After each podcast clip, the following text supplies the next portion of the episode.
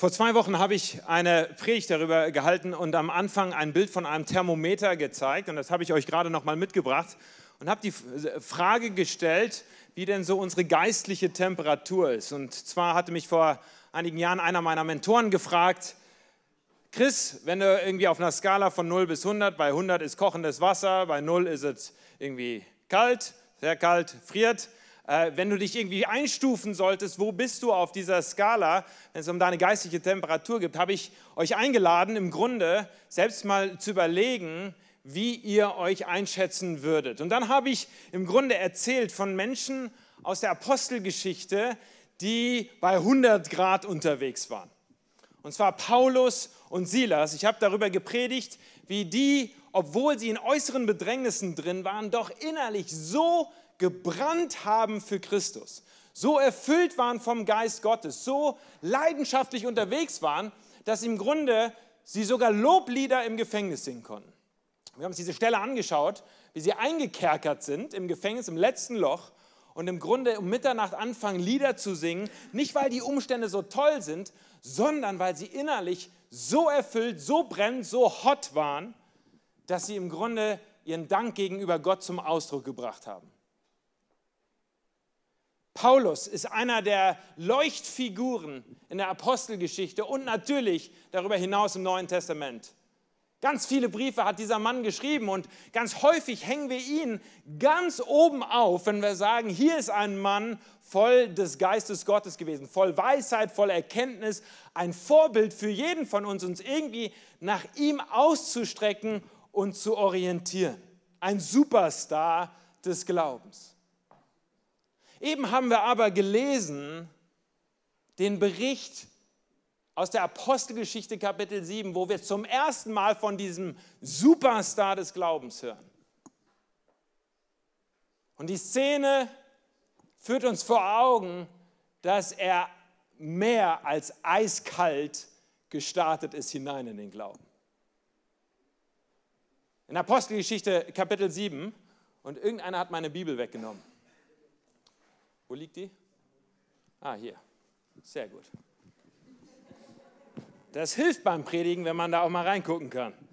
In Apostelgeschichte Kapitel 7 lesen wir von einem Mann namens Stephanus, der in die Kirchengeschichte eingegangen ist als der erste Märtyrer.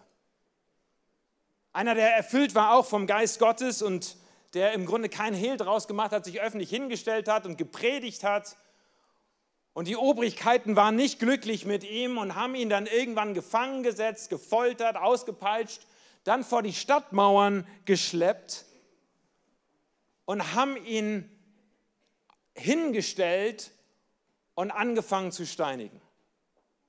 Könnt ihr nachlesen, Apostelgeschichte Kapitel 7 ab Vers 54. Stellt euch eine Meute vor außerhalb von Jerusalem, die zusammengekommen ist, die haben ihn quasi rausgetrieben und haben ihn öffentlich hingestellt und haben angefangen, die Steine zu nehmen und auf ihn zu werfen.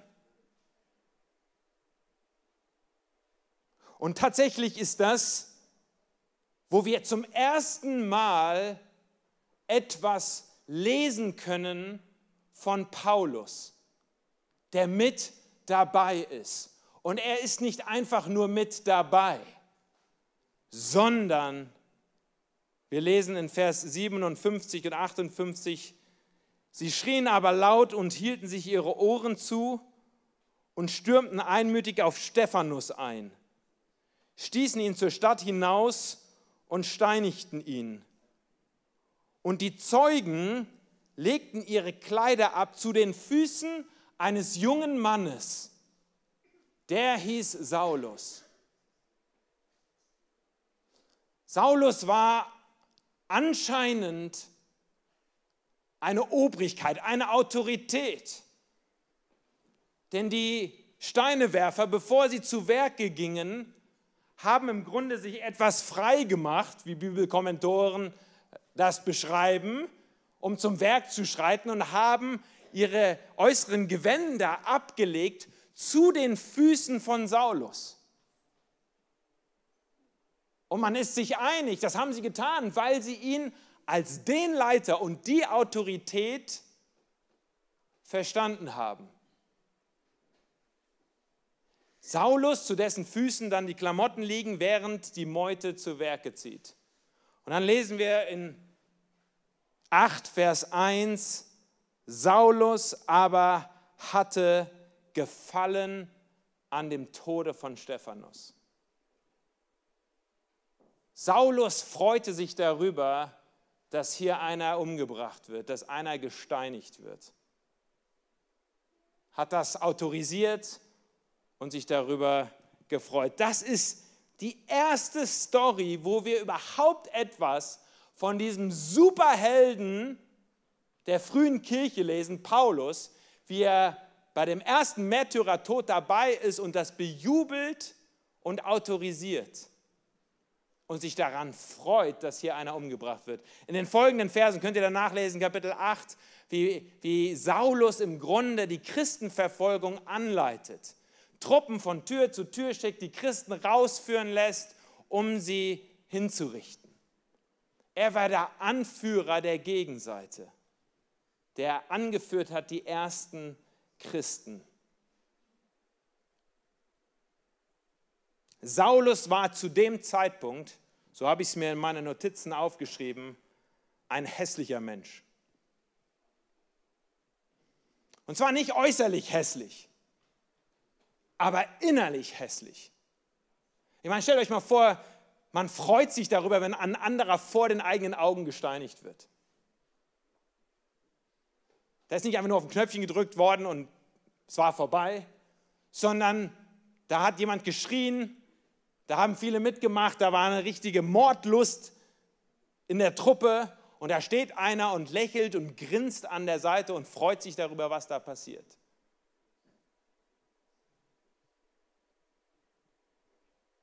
Saulus war zu dem Zeitpunkt ein Mörder, ein Verbrecher. Und wenn man ihn irgendwie aufschneiden könnte und reingucken könnte, wie es da in seinem Innenleben aussieht, wie sein Herz aussieht, dann wäre es dunkel und schwarz. Und ich würde sogar sagen, es war einfach nur innerlich hässlich.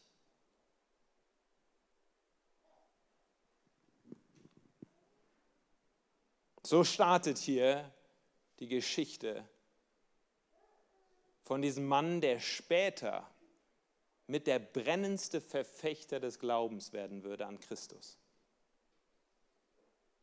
Er startet nicht mit 100 Grad Celsius im Herzen, sondern er startet mit Minusgraden unterm Gefrierpunkt. Ich habe äh, diese Woche äh, am Freitagabend einen, einen Vortrag gehalten in Paderborn vor Unternehmern. Ich war eingeladen, zu 80 Unternehmern zu sprechen und im Grunde etwas darüber zu sagen, wie man Unternehmertum und Glaube und Reich Gottes irgendwie miteinander kombinieren und zusammenbringen kann.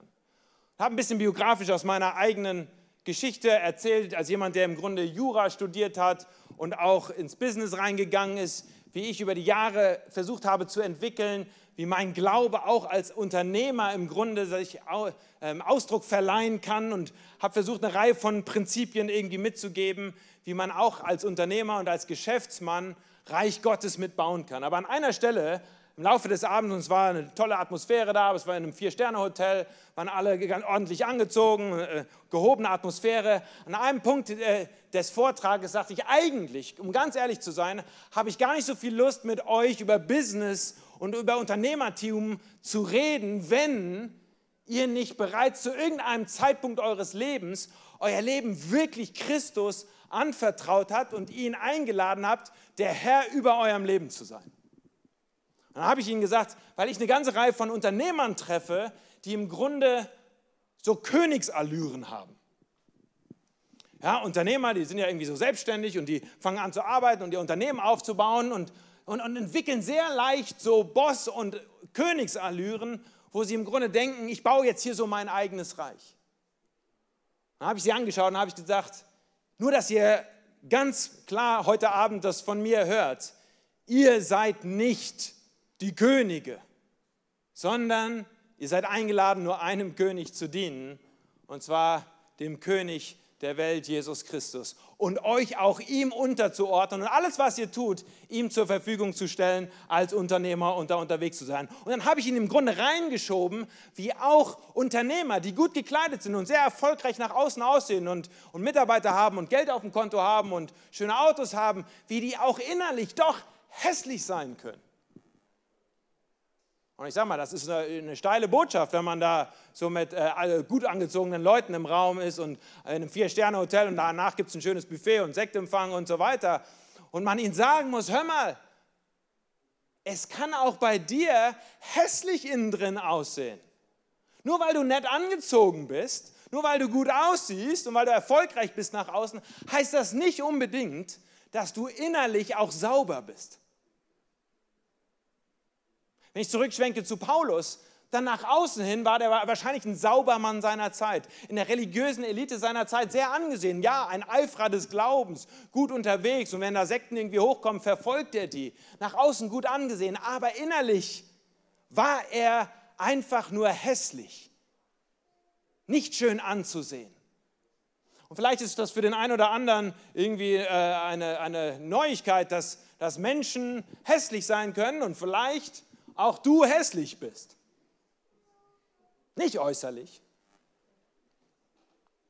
Wir beurteilen Menschen ja ganz häufig danach, dem, wie, wie, sie nach außen hin auftreten, wie sie, wie sie so dastehen und fragen, hey, wie, wie, was machst du beruflich und wie erfolgreich bist du da? Und dann haben wir da so unsere Skala auch wie von 0 bis 100 und stufen Menschen so ein, wie, wie toll es da so aussieht.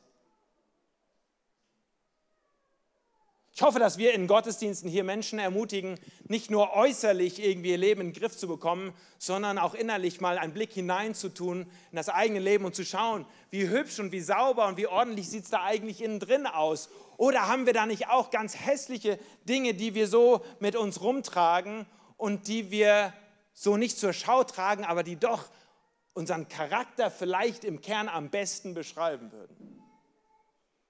Tatsächlich ist das eines der Punkte, wo Jesus angeeckt ist mit den Menschen seiner Zeit.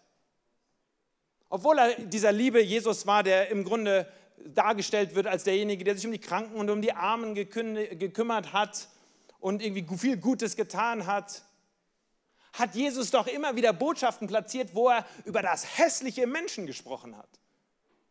Und Menschen geradezu ins Gesicht gesagt hat, hör mal, weißt du eigentlich, dass du hässlich bist?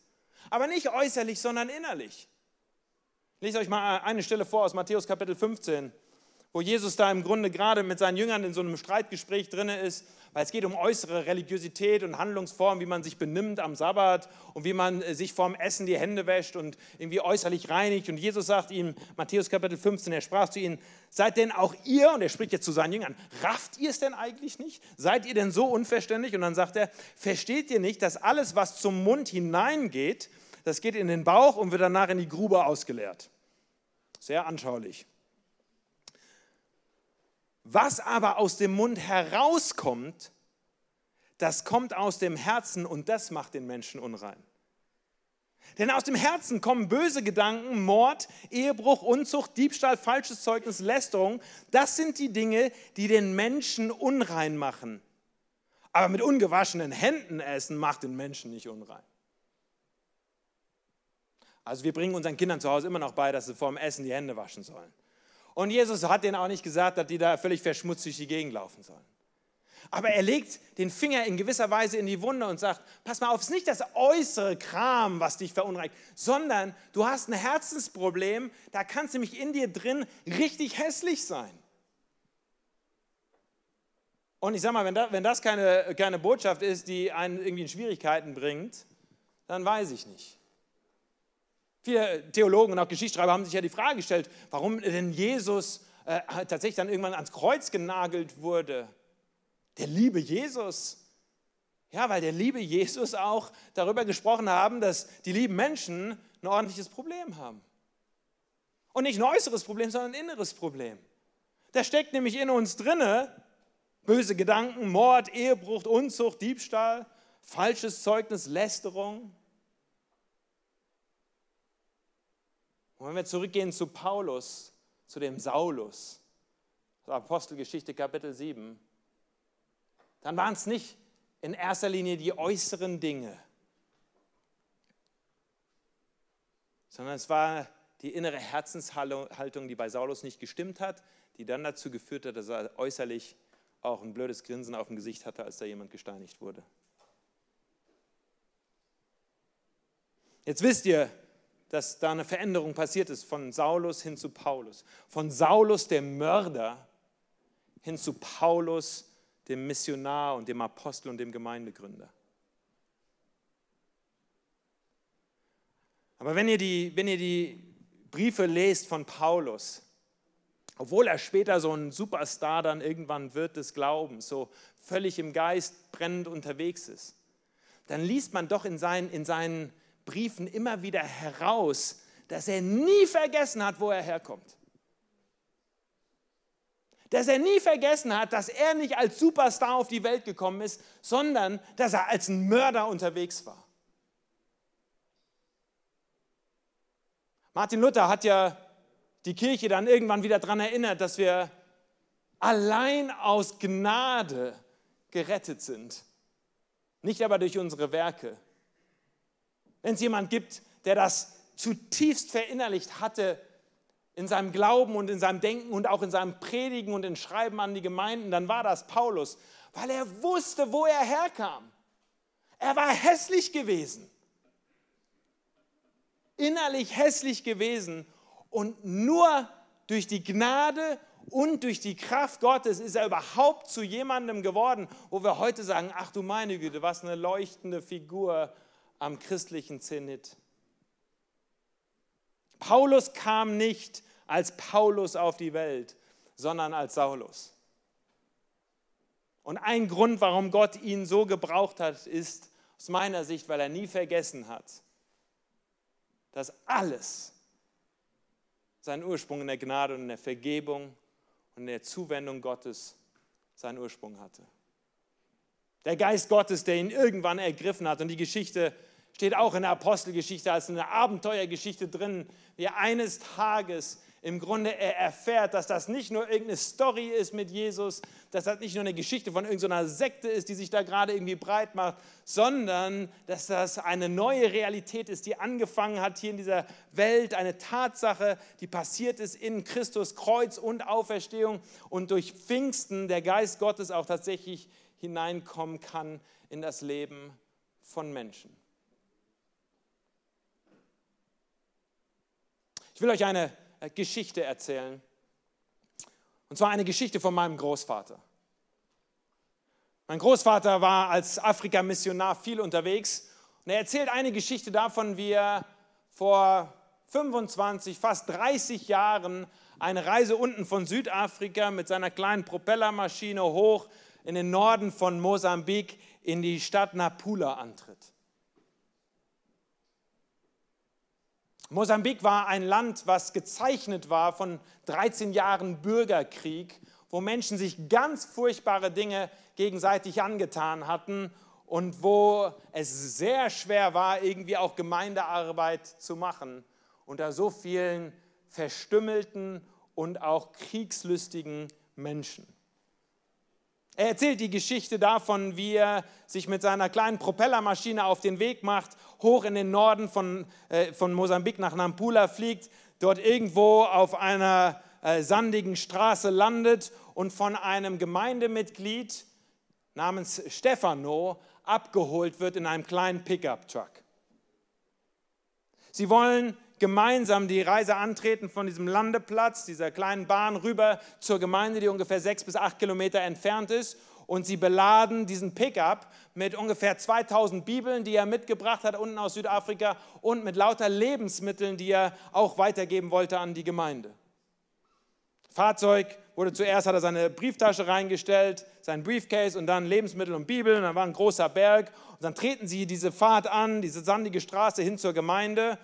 Und als sie dann dort langfahren, auf einmal sieht er so in, in der Ferne einen Hügel, ungefähr drei Meter hohen Hügel, und erkennt diesen als einen Ameisenhaufen, einen Ameisenhügel.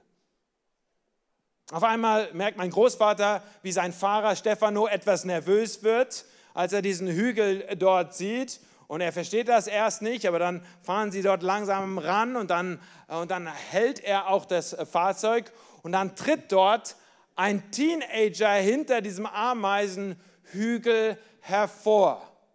Ungefähr 16 Jahre alter junger Mann, Teenager, der mit einer großen Panga, mit so einer Machete bewaffnet war und der einen Militärmantel anhatte. Und es war nicht schwer zu erkennen, dass das hier einer dieser Kindersoldaten oder Jugendsoldaten war, die eben noch da durch die Büsche krochen.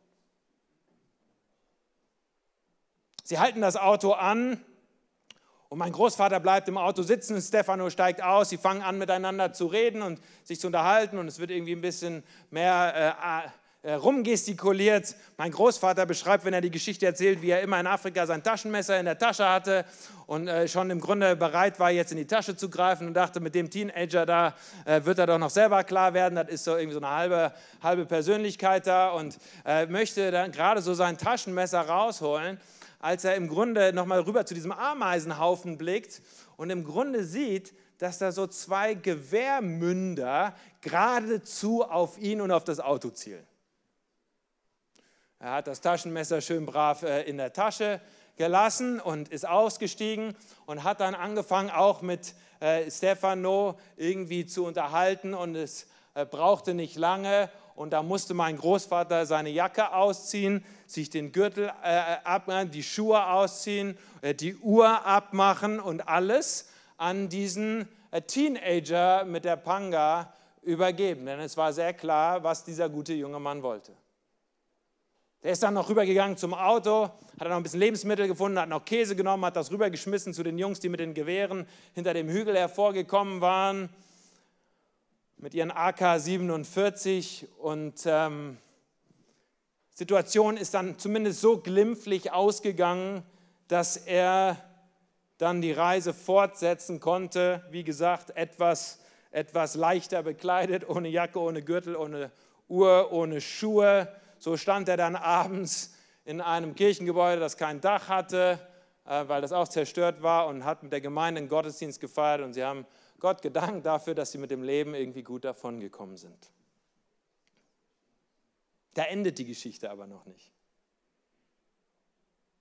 Ungefähr drei Jahre später ist mein Großvater wieder auf einer Reise dort oben in diesem Dorf, Napula. Diesmal hält er einen Bezirkskirchentag und es sind Delegierte aus äh, einer Reihe von Gemeinden, ungefähr 20 Gemeinden, die zu diesem Kirchenbezirk inzwischen gehörten, sind dort versammelt und sie haben Kirchenkonferenz und sie feiern Gottesdienste miteinander und mein Großvater steht vorne auf der Kanzel und predigt und am Ende des Gottesdienstes lädt er ein, während alle stehen und während alle schön afrikanisch laut miteinander singen, lädt er ein, dass Menschen nach vorne kommen dürfen, die irgendwie ganz besonders angerührt sind vom Geist Gottes und vielleicht mit einem besonderen Gebet Christus aufnehmen wollen in ihr Leben oder vielleicht sogar ihr Leben zum Dienst, zum vollzeitlichen Dienst äh, als Pastoren oder Missionare zur Verfügung stellen möchten. Mein Großvater war ja immer am Rekrutieren und am Gucken, wo sind die nächsten Pastoren, wo können wir Leute irgendwie mit einspannen. Und er hält da seine Einladung, kommt doch nach vorne und, und dann auf einmal sieht er den Gang runter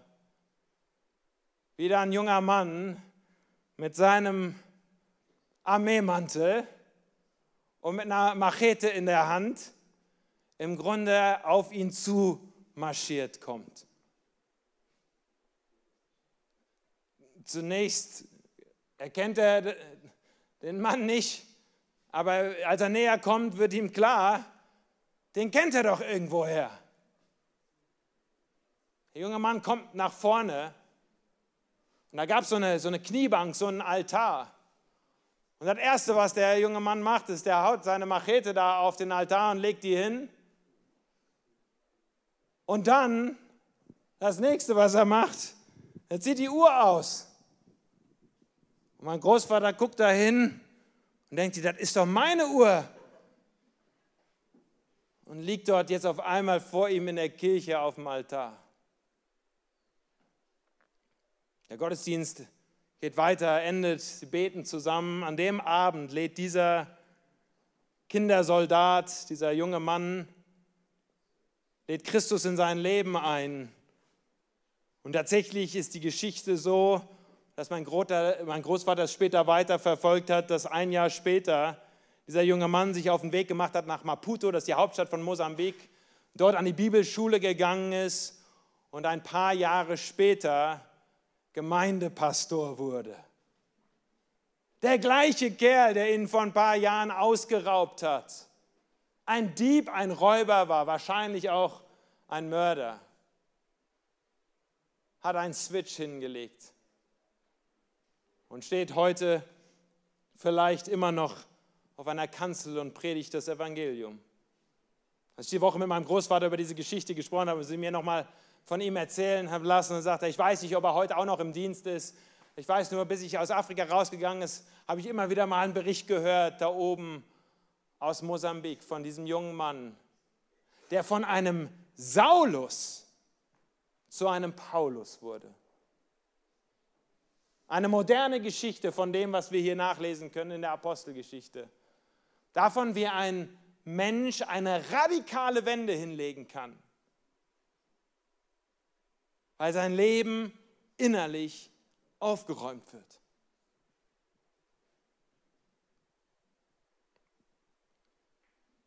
Ich habe diese Predigt überschrieben mit radikale Lebensveränderung.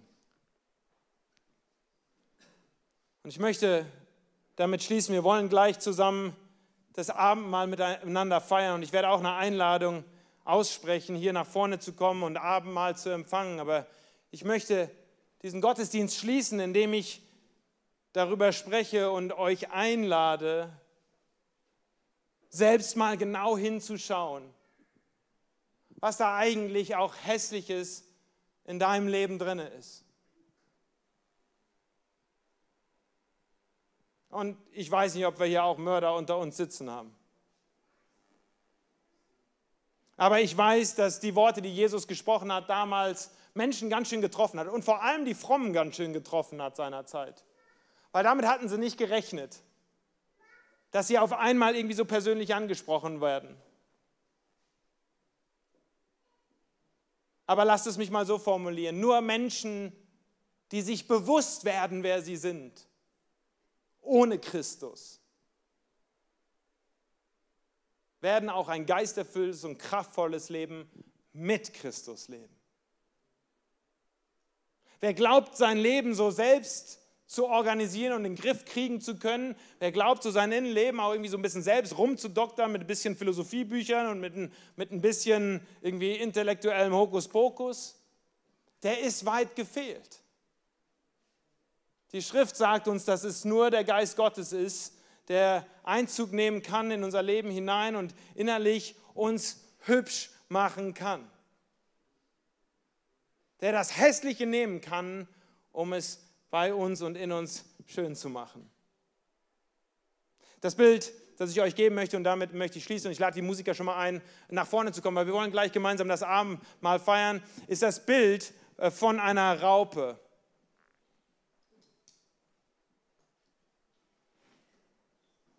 Raupen sind Larven von Schmetterlingen.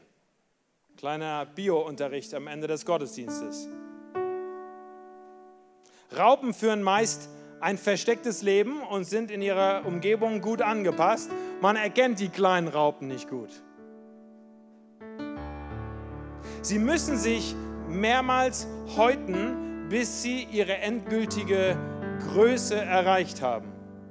Es ist ein Prozess der Entwicklung. Es dauert ungefähr 10 bis 12 Tage, bis neue Raupen sich verpuppen und dann weitere 7 bis 10 Tage, bis daraus tatsächlich ein Schmetterling äh, erwächst. Schaut euch mal diese Entwicklung an von links nach rechts, von einer Raupe hin zu einem Schmetterling. Ich möchte jetzt niemandem, keinem Tierfreund hier zu nahe treten, aber wenn ich mir das Bild angucke, dann finde ich die Raupe hässlich. Einige fühlen sich jetzt persönlich angegriffen, weil sie zu Hause Raupen züchten hässliche Raupe, schöner Schmetterling. Sind wir uns da einig? Zumindest einige verstehen meine Illustration. Hässliche Raupe, schöner Schmetterling. Wer würde denken, dass aus so etwas so etwas wird? So ist doch eigentlich ein Wunder der Natur. Beinahe gesagt, wie bei den kleinen Babys. Auch alle hässlich. Aber das trifft dann noch einige mehr.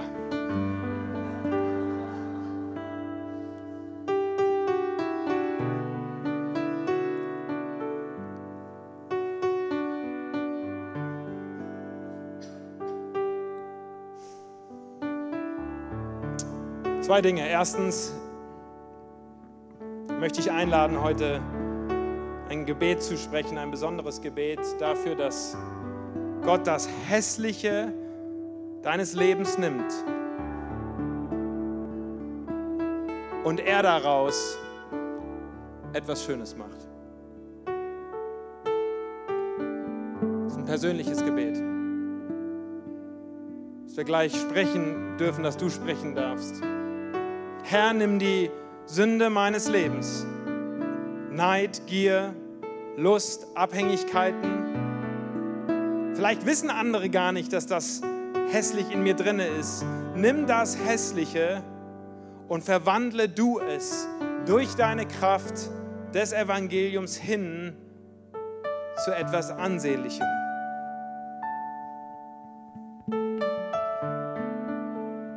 Vielleicht sind einige hier, die heute ein solches Gebet für sich persönlich sprechen möchten, weil sie vielleicht selbst geplagt sind davon, dass das innerlich nicht aufgeräumt ist.